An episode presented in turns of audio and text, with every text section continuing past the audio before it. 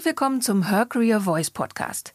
Sie sind hier richtig, wenn Sie diverse und vor allem weibliche Perspektiven auf arbeitsmarktpolitische, gesellschaftliche und wissenschaftliche Themen hören wollen.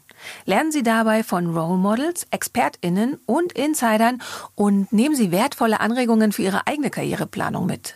Mit Her Career Voice fangen wir vielfältige Sichtweisen ebenso wie ganz persönliche Einblicke und Erfahrungen spannender Frauen ein von der Her Career Expo Live und aus der Her Career Community.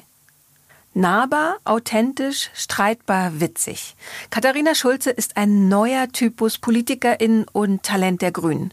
Mit 35 ist sie das Gesicht der bayerischen Grünen und seit 2017 deren Fraktionsvorsitzende im Bayerischen Landtag. Bei der letzten Landtagswahl hat sie als Spitzenkandidatin die Grünen mit 17,5 Prozent der Stimmen zur zweitstärksten Kraft gemacht.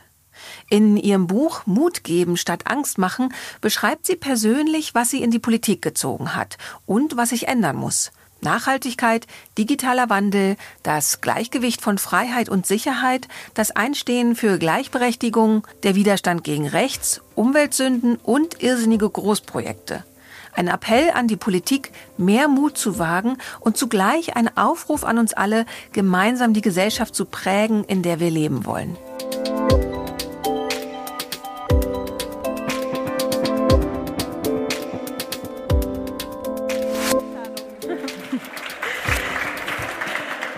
Der Titel des Buches oder eigentlich auch das ganze Buch ist eigentlich so das Motto deines Politikstils, würde ich jetzt mal behaupten, so wie ich eben dich beobachte.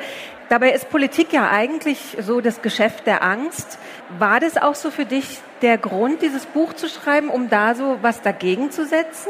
Ich glaube, du hast es gut zusammengefasst, dass ich ein sehr positiver, optimistischer Mensch bin und ich glaube, wir schaffen Veränderungen nicht, indem wir den Leuten dauernd sagen, wie schlimm alles ist und wie furchtbar und dass es eh nicht funktioniert, sondern wenn wir Veränderungen haben möchten, die wir dringend brauchen, dann glaube ich, geht es nur durch ein Mitnehmen, durch positive Visionen, durch Aufzeigen, wie viel eigentlich schon geht. Und das, finde ich, sagt dieser Satz, Mut geben statt Angst machen, perfekt zusammen. Und es äh, setzt sich vielleicht vielleicht auch ein bisschen vom alltäglichen Politikgeschäft ab. Denn als ich mit 28 als damals jüngste Grüne in das Parlament gewählt wurde, äh, bin ich am Anfang schon gegen gewisse Mauern auch gerannt und ich glaube, sehr viele Leute haben sich am Anfang gedacht, wer ist jetzt das? und was macht diese Frau? Und dann habe ich mir gedacht, okay, Politik kann halt auch anders sein. Du kannst Politik auch anders machen. Du musst Politik nicht mit Angst machen, du musst Politik nicht mit Negativität machen. Du kannst auch aufzeigen, wie großartig eigentlich Politik ist, weil Politik ja nun mal Rahmenbedingungen verändern kann.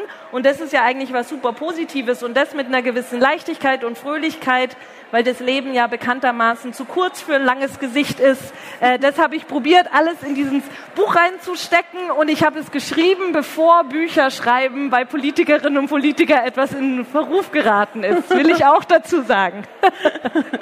Du hast es jetzt selber schon erwähnt, dass es natürlich so diesen Moment gibt, du kommst als super optimistische Person in die Poli also in der Politik warst du ja schon länger, aber dann halt eben in den Landtag zum Beispiel. Und dann gibt's da diese ganzen Leute, die vielleicht schon lange da sind oder die jedenfalls sagen, das haben wir schon immer so gemacht oder das haben wir immer schon so gemacht. Ich kann kein Bayerisch leider, aber halt, es ist ja doch so eine bestimmte Trägheit in der Politik. Wie war so dieser Reality-Check? Also du hast gesagt, die haben dich da auch komisch beäugt, aber haben sich da die Leute schnell anstecken lassen oder musstest du mit eins zu eins Gesprächen, die irgendwie überzeugen, dass man es anders machen kann? Ich meine, ich bin damals in die Politik gegangen, weil ich davor so viel anderes Zeug gemacht habe. Ich war ehrenamtlich aktiv, ich habe in der Schule viel gemacht, ich habe immer sozusagen projektarbeitsmäßig gearbeitet. Und irgendwann habe ich mir so gedacht, so, hm, vielleicht müsste ich eher dahin, wo man an den großen Stellschrauben drehen kann. Weil es ist ja irgendwie schön, eine Anti-Nazi-Demo in Hersching am Ammersee zu organisieren, wo ich herkomme. Aber wäre es nicht viel besser, äh, dort zu sitzen, wo man ein Gesetz zur Stärkung der Demokratie ähm, machen könnte und wo man irgendwie mehr Geld für Repression gegen Nazis äh, bereitstellen könnte. Das äh, wäre doch aus meiner Sicht, jedenfalls für mich, irgendwie das Sinnvollere. Und dann bin ich sozusagen von diesem, ich würde jetzt mal sagen, Aktivistinnen-Status in die Politik gekommen und da musste ich mich am Anfang schon umgewöhnen, weil davor war das halt so, dich hat was gestört, okay, man hat sich ein paar Leute gesucht und man hat was organisiert. Eine Demo, eine Aktion, man hat äh, ähm, irgendwie was, einen Antrag geschrieben, man konnte sozusagen proaktiv was tun. Und wenn man dann in ein Parlament kommt, ist erstmal viel Bürokratie ist das falsche Wort, aber so, so festgefahrene Strukturen. Also um einen Antrag einzureichen, muss man ein gewisses Prozedere machen. Um im, äh, im, im Innenausschuss dann über was eine Anhörung durchzusetzen, musst du erst einen Antrag schreiben, brauchst dann die Mehrheit und, und, und. Also das war natürlich jetzt erstmal für mich wichtig, dann zu lernen, wie gehe ich, wie komme ich in dem System sozusagen zurecht.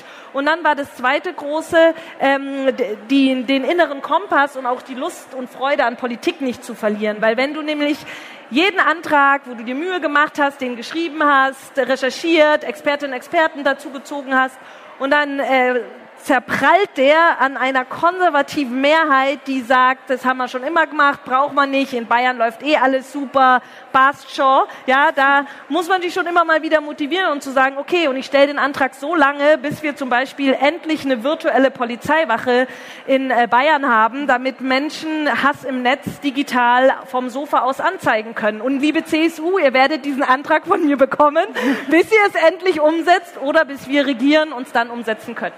Und woher holst du dir diesen langen Atem? Machst du Yoga? Nee, also mal kein Yoga. Wie schafft man das, da nicht frustriert zu sein? Also ich bin manchmal frustriert. Mhm. Also dass jetzt hier nicht jemand das Gefühl hat, ich wache jeden Morgen auf und denke mir, yay! Also manchmal wache ich auch auf und denke mir, oh Gott. Also das ist, glaube ich, einfach normal. Aber ich bin halt stark davon getrieben, dass ich viele Dinge sehe, die ich gerne verändern möchte. Und ich sehe ja auch, dass man kleine Erfolge auch feiern kann, auch in der Opposition. Und darum sage ich immer zu allen, wenn Leute sagen, na ja, ist Politik nicht so ein nerviges Geschäft und wenn du nicht in der richtigen, was auch immer die richtige Partei ist, bist, dann wird's ja eh nichts.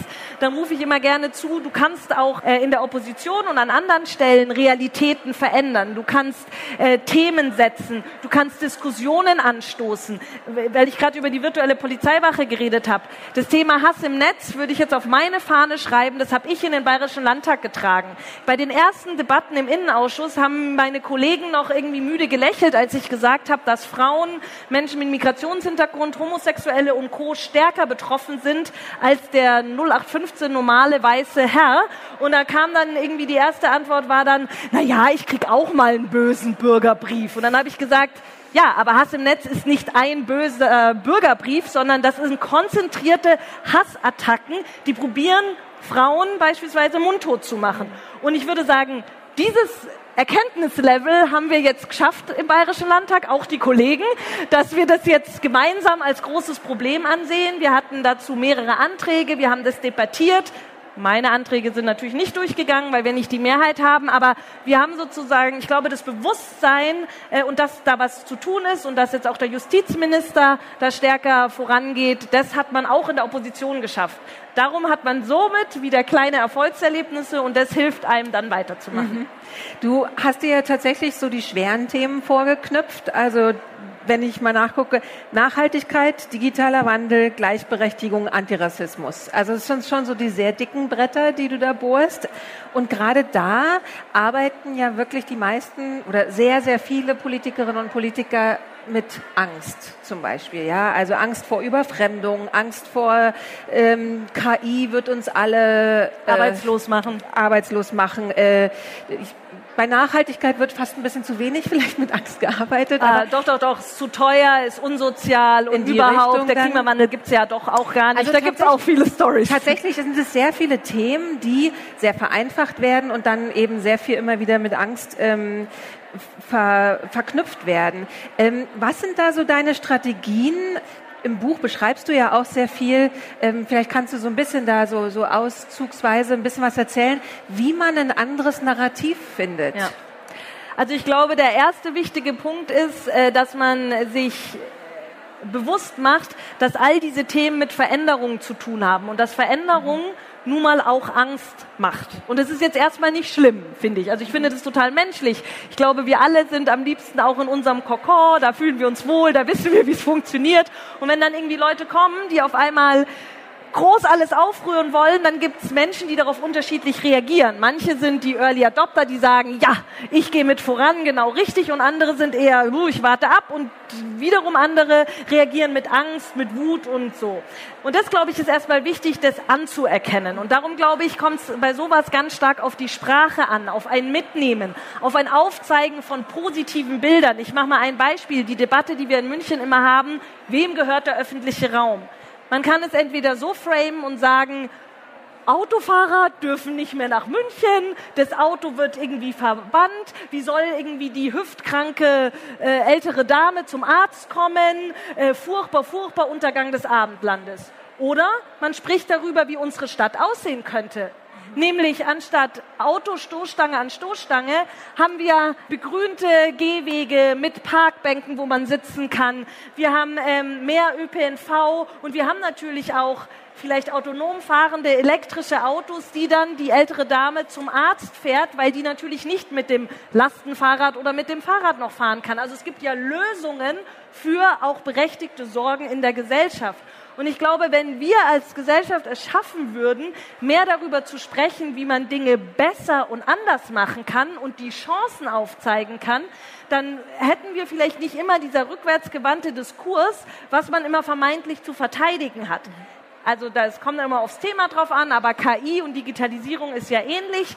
Wir machen die Digitalisierung aus meiner Sicht ja nicht für die großen Internetkonzerne, sondern dass aller unser Leben einfacher wird. Und Politik muss halt den Rahmen setzen, dass wir mit der Digitalisierung einfacher leichter leben können. Und die negativen Sachen, dafür ist Politik da, müssen halt gesetzlich ausgeklammert werden. Und das ist eben äh, die große Aufgabe von Politik, da gut durchzusteuern. Mhm. Und wie sind so deine Erfahrungen jetzt in den Jahren im Parlament?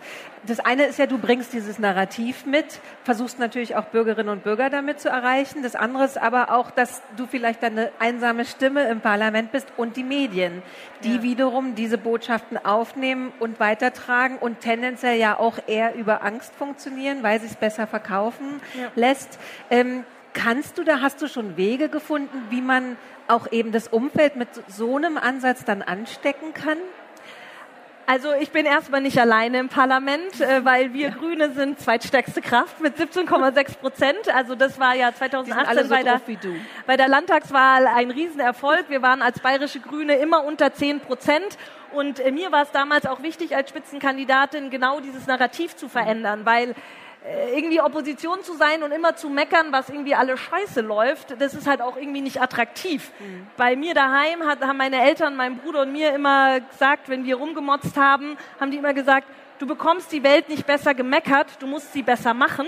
Und das ist, glaube ich, so was, was mich A geprägt hat und B, wovon ich 100 Prozent überzeugt bin. Das heißt, wir bayerische Grüne sind jetzt bei 17,6 Prozent. Ich habe 38 Kolleginnen und Kollegen, die auch diesen Spirit in dieses Parlament hineintragen. Und wir haben ja mittlerweile selbst einen Markus Söder, der nach der Landtagswahl sich vermeintlich grün anstreicht und irgendwie sagt, oh, wir müssen irgendwas mit Frauen machen, weil das scheint jetzt gerade in zu sein.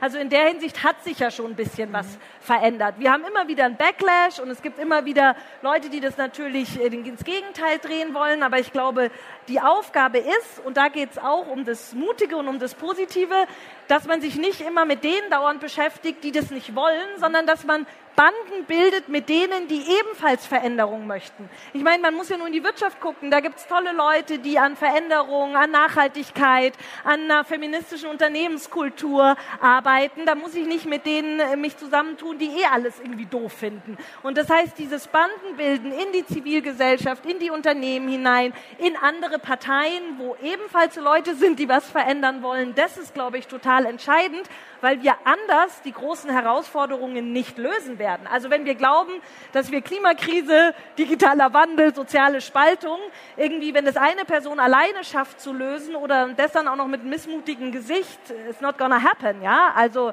ist schon unser gemeinsamer äh, Anstrengungen gefordert. Und da braucht es natürlich Leute, die vorangehen, aber es braucht genauso viele, die mitlaufen und die die Banden buchstäblich bilden. Mhm. Das kann man sich ja eigentlich auch ganz gut abgucken. Also dadurch, dass wir jetzt auf einer Karrieremesse sind, so im Berufsleben und man hat ein bestimmtes Anliegen und will das gerne ins Unternehmen tragen, dass man da eben auch versucht, Banden zu bilden mit denen, die was voranbringen ja. wollen. Ähm, hast du da so zum Beispiel ein, zwei Tipps, wo du so sagst, ähm, darf kann man gut anfangen oder so? Das, das, da hast du gemerkt, das hat dich am meisten vorwärts gebracht? Ja, ich, ich habe einen Tipp, den ich selber oft nicht so befolge, aber der wäre gut, wenn ich das machen würde.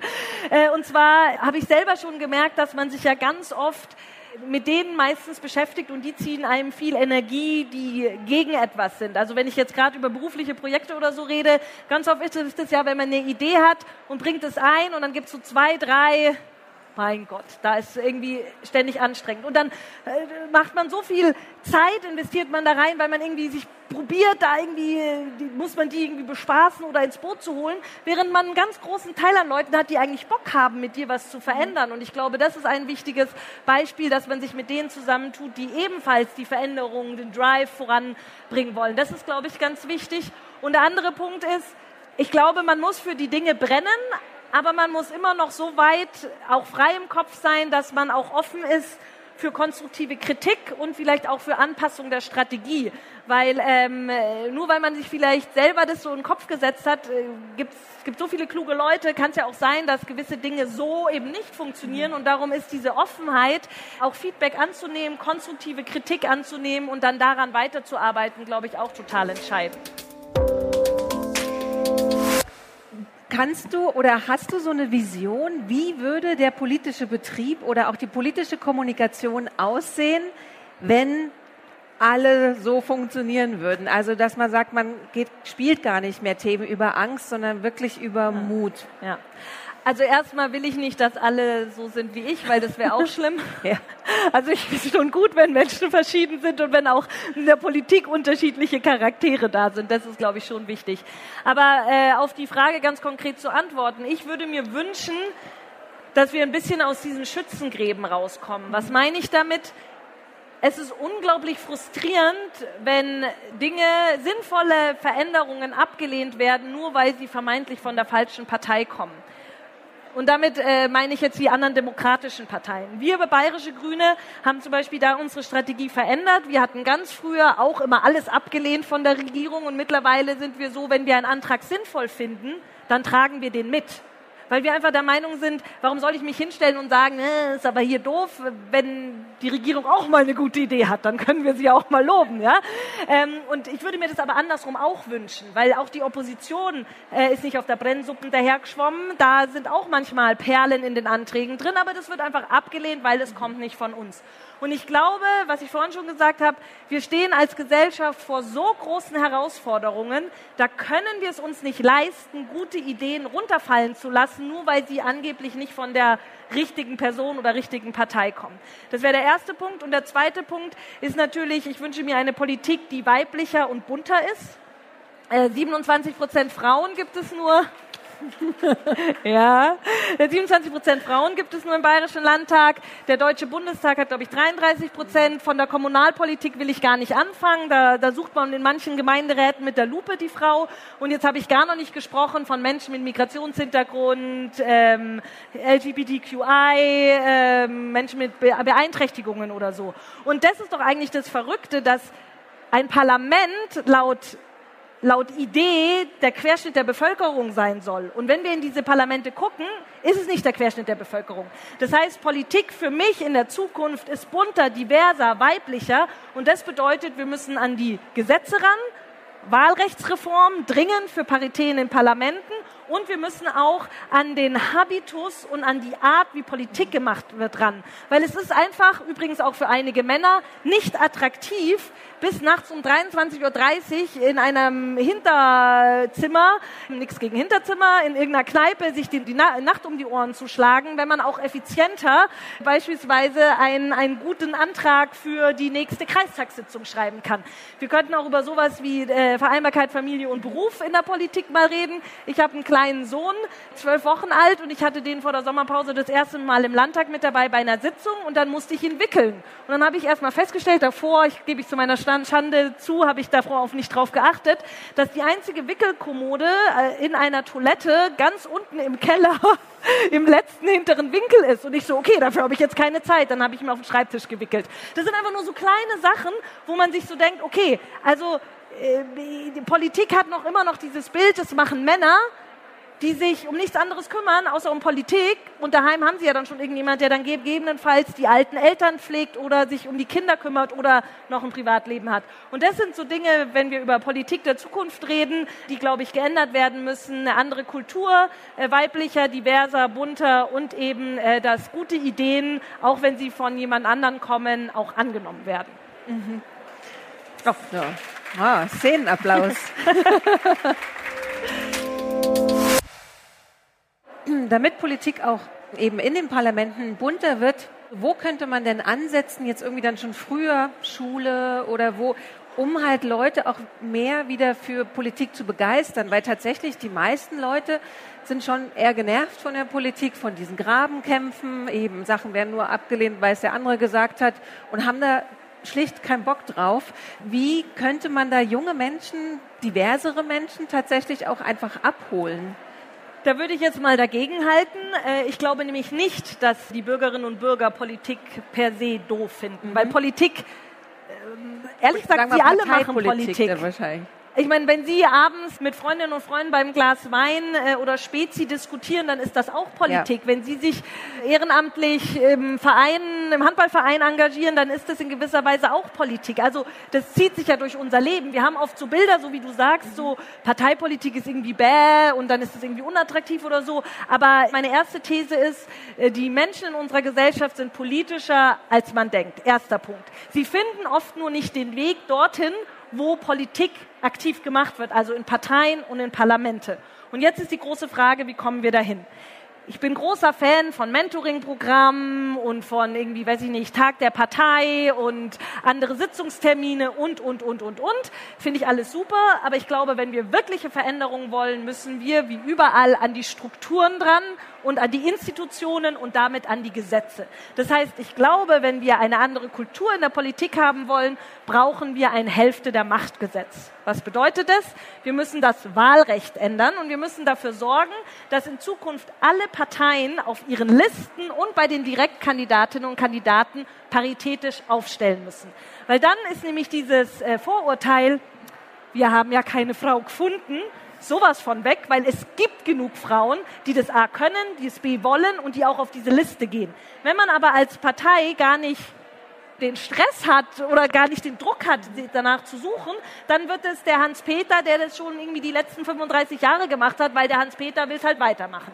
Das heißt, ich glaube, dieses Hälfte der Machtgesetz ist dieser Schlüssel. Und äh, das habe ich in meinem Buch auch äh, geschrieben, weil das war für mich so ein Heureka-Moment, buchstäblich, als ich nämlich dieses Gesetz eingebracht habe im Bayerischen Landtag ähm, und vorne am Redepult stand, und ich weiß nicht, ob Sie alle den Bayerischen Landtag kennen, ist ja so ein länglicher Schlauch und da ist das Redepult und vor einem sitzt die stärksten, also die Regierungsfraktion, also CSU und Freie Wähler.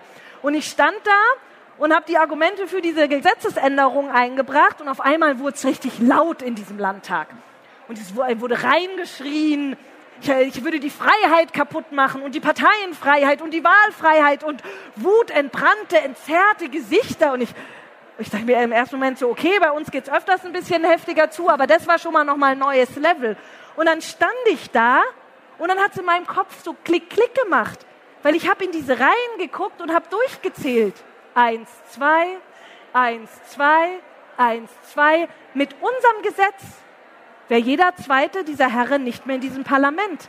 Und da geht es um Macht. Die wollen diese Macht natürlich nicht abgeben, weil sie dann genau wissen, dann sind sie nicht mehr Landtagsabgeordnete, sondern die Kollegin aus dem Kreis- oder Ortsverband, die das genauso gut machen würde oder einfach anders machen würde. Und das hat mir dann wieder so deutlich gezeigt, freiwillige Maßnahmen sind schön und gut und nice to have, aber wenn wir wirkliche Veränderungen wollen, dann kommen wir an strukturellen Veränderungen durch Gesetze, durch Quoten nicht vorbei, bis wir endlich eine kritische Masse erreicht haben. Und dann können wir das gerne wieder alles abschaffen. Aber bis dahin brauchen wir das. Darum, sorry, lang geredet auf deine Frage. Wir müssen an die Strukturen ran und wir brauchen ein Paritätgesetz. Aber spannend ist natürlich, wenn man sich jetzt so ein Gesetz vorstellt, das wird dann eingebracht im Parlament und dann entscheiden ja die Parlamentarierinnen und Parlamentarier darüber. Ja. Und solange der Frauenanteil bei 28 Prozent liegt ähm, und man jetzt nicht genug männliche Allies irgendwie findet, sind ja die Chancen nicht sehr groß, dass es abgenommen wird. Müsste man es dann wieder über die Bevölkerung spielen, dass die Druck auf ihre Abgeordneten aus? Oder wie, wie wäre ja. der Plan? Ja. Also es ist ja nicht so, dass nur weil man eine Frau ist, man fürs Hälfte der Machtgesetz Kommt ist. Noch dazu, also ja. in der Regierungsfraktion gibt es ja auch Frauen. In, bei der CSU und bei den Freien Wählern und auch bei der FDP gibt es Frauen und die haben alle gegen das Gesetz gestimmt. Auch die Kolleginnen. Mhm. Und bei den Grünen und bei der SPD haben auch Kollegen für das Gesetz gestimmt. Also äh, da ging es halt um das Thema Partei und nicht sozusagen Geschlecht. Und auf die konkrete Frage, also wenn wir in Bayern eine Hälfte der Machtgesetz haben wollen, dann müssen wir bei der nächsten Landtagswahl für andere Mehrheiten sorgen. Also dass äh, wenn erneut CSU mit freien Wählern zusammengeht, dann garantiere ich Ihnen und euch, wird sich daran nichts ändern. Wenn andere Konstellationen gibt, anderen Koalitionspartner, dann kommt es eben darauf an, wie stark der andere Koalitionspartner dafür kämpft, dass dessen Koalitionsvertrag reinverhandelt wird. Und dann wird es nämlich auch umgesetzt. Und dann hätte man für die übernächste Landtagswahl, weil das muss ich, gilt ja dann erst ab dann, ein anderes Wahlrecht in Bayern. Darum ich will jetzt niemanden äh, konsternieren, es ist noch ein bisschen ein Weg, aber wir sollten uns mal auf den Weg machen, damit wir irgendwann auch dahin kommen. Ansonsten würde mich noch interessieren, siehst du so einen Trend ähm, von Generation zu Generation, also dass die Jüngeren da auch, also zum Beispiel gerade auch deine Themen jetzt, Nachhaltigkeit, digitaler Wandel, Gleichberechtigung, Antirassismus, dass die solche Themen viel stärker mit reinbringen und dadurch auch irgendwie ein bisschen sowohl Mehrheiten ändern als auch einen anderen Druck ausüben können? Also wir haben ja jetzt in zwölf, elf, elf Tagen Bundestagswahl.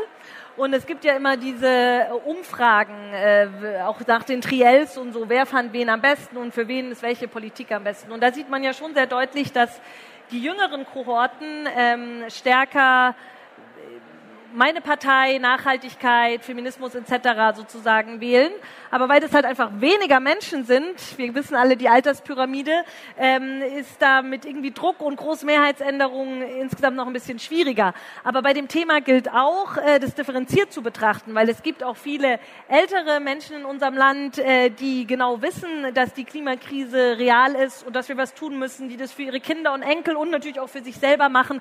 Also ich halte davon nichts, ganz persönlich, da jetzt Generationen gegeneinander auszuspielen, sondern da würde auch mein Bandenbilden-Ansatz äh, greifen. Äh, wir müssen uns halt mit denen zusammentun, die für diese Themen auch kämpfen. Und das kann dann die 15-jährige Klimaaktivistin mit den 76-jährigen äh, Radeldoktor aus Unterhaching. Den habe ich neulich besucht. Das ist ein Herr in Rente, der ähm, ähm, angefangen hat, 2015 Fahrräder zu reparieren für Geflüchtete und jetzt daraus ehrenamtlich das gemacht hat, dass er einmal in der Woche am Marktplatz steht und Bürgerinnen und Bürger aus Unterhaching können ihre Fahr ihr Fahrrad dorthin bringen. Er repariert es, weil er sagt, ihm ist die Kreislaufwirtschaft wichtig. Er möchte nicht, dass dauernd alles weggeschmissen wird und er möchte, weil er Fahrradfahren wichtig findet und den Klimaschutz und deswegen äh, bietet er das an. Und das ist ja etwas, wo du eine Allianz bilden kannst äh, und wo du nicht an, gegeneinander dich ausspielen musst. Und darum glaube ich, ähm, gilt es auch dort für die Themen werben, Allianzen bilden äh, und sich nicht drauf reinfallen, wenn äh, andere irgendwie spalten wollen. Das ist ja das Gleiche, wenn irgendwie soziale Gerechtigkeit gegen Klimaschutz ausgespielt werden soll oder Wohlstand gegen Klimaschutz. Das ist einfach Quatsch. Das muss zusammengedacht werden, äh, denn ohne Klimaschutz gibt es keinen Wohlstand und ohne äh, soziale Gerechtigkeit äh, fliegt uns unsere Gesellschaft auseinander. Also muss das inklusiv gedacht werden und das geht natürlich dann auch über die Generation.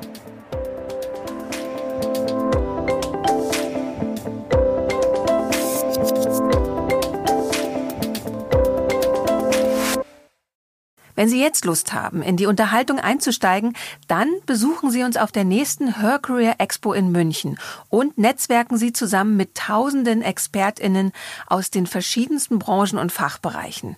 Oder fangen Sie gleich von zu Hause aus an, zum Beispiel über www.hercareer-landstates.com. Ob virtuell oder im Real Life, wir vernetzen Sie gern. Wenn Sie gerade eine neue Herausforderung suchen, dann probieren Sie unbedingt www.hercareer-jobmatch.com aus.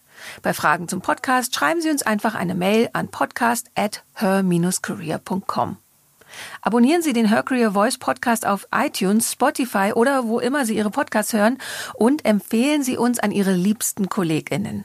Alle Episoden gebündelt finden Sie zum Beispiel unter www.her-career.com slash podcast. Wir sind glücklich und stolz, dass Sie ein Teil der Her Career Community sind. Danke, dass Sie anderen zuhören, um uns alle weiterzubringen. So klingt Female Empowerment.